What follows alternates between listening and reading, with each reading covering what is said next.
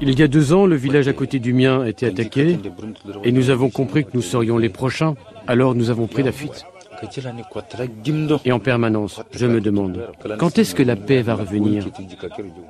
La suite de notre série sur la frontière, avec ce matin la frontière entre quatre pays, le Tchad, le Nigeria, le Niger et le Cameroun. C'est le lac Tchad qui sépare ces pays. C'est l'une des zones les plus dangereuses du monde.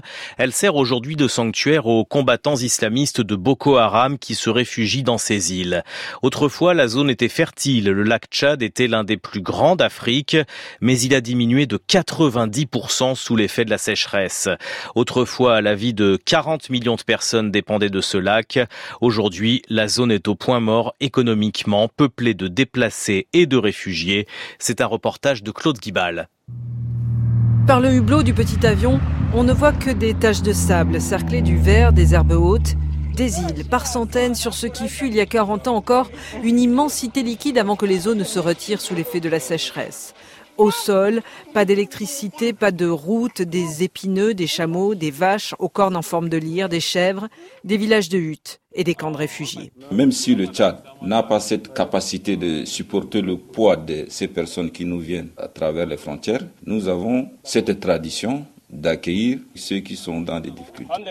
Lui, c'est Dimouya Swatebe, secrétaire général de la province du lac. Le lac fut une plaque tournante pour des transactions commerciales, pour des produits agricoles, soit les produits d'élevage, pour les vendre là-bas, au Nigeria, avec des gros orbords, 30, 40, 50 à la fois. Ça faisait cette fluctuation, ça animait l'économie. Le lac est une région d'élevage.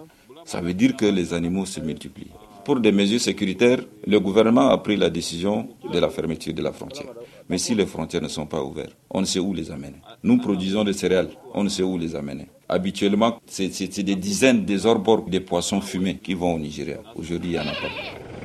Frontières fermées, zones enclavées, des régions entières interdites d'accès et de pêche. Le lac Tchad est au point mort économique. Dans toute la région, l'insécurité a poussé 130 000 personnes à quitter les îles près de la frontière avec le Nigeria. Les réfugiés se concentrent près des ressources, là où les ONG les tiennent à bout de bras. Boko Haram nous a attaqués une nuit à 3 heures du matin. Il y avait des rumeurs disant que Boko Haram était dans les parages. On a à peine eu le temps de s'échapper. On a entendu le bruit des armes. Dans le village voisin, ça a été un massacre. Le vieil homme qui parle s'appelle Mahamoutou. C'est le chef du village de Méléa. La nuit, je n'arrive même pas à dormir. Tout le temps, on entend parler d'une attaque ou d'une alerte. Sans la présence des militaires à côté, je ne pourrais pas supporter de rester ici. Moi, je ne pense pas que Boko Haram, ça soit fini. Ça fait quatre ans que je suis là et quatre ans que toutes les semaines, j'entends parler de quelque chose.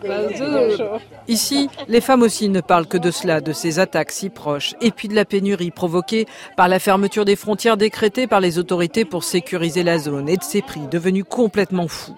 Anne Goubois, on se souvient aussi du jour où un kamikaze a déclenché sa bombe sur le marché.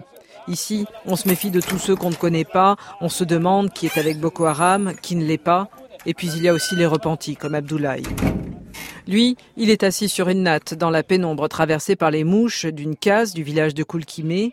Il y a cinq ans, Abdoulaye est parti rejoindre Boko Haram, juste de l'autre côté de la frontière, au Niger. Oui, j'y suis allé parce qu'on m'a fait miroiter des choses. Abdoulaye fixe le sol. Il y a eu les combats, les vols, les femmes kidnappées. Les filles, quand ils attaquent les villages, elles sont enlevées de force et ramenées. Après, on leur demande de choisir un mari parmi les combattants. Je reviens les mains vides, j'ai tout perdu. Je suis à nouveau à la charge de ma famille. J'ai honte de moi. Et soudain, on se demande si Abdoulaye, peut-être un jour comme d'autres, ne va pas y retourner.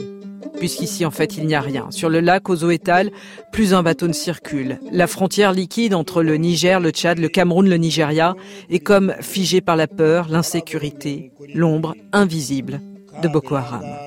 Sur la frontière au lac Tchad, le zoom de France Inter est signé ce matin Claude Guibal, à retrouver, illustré sur franceinter.fr.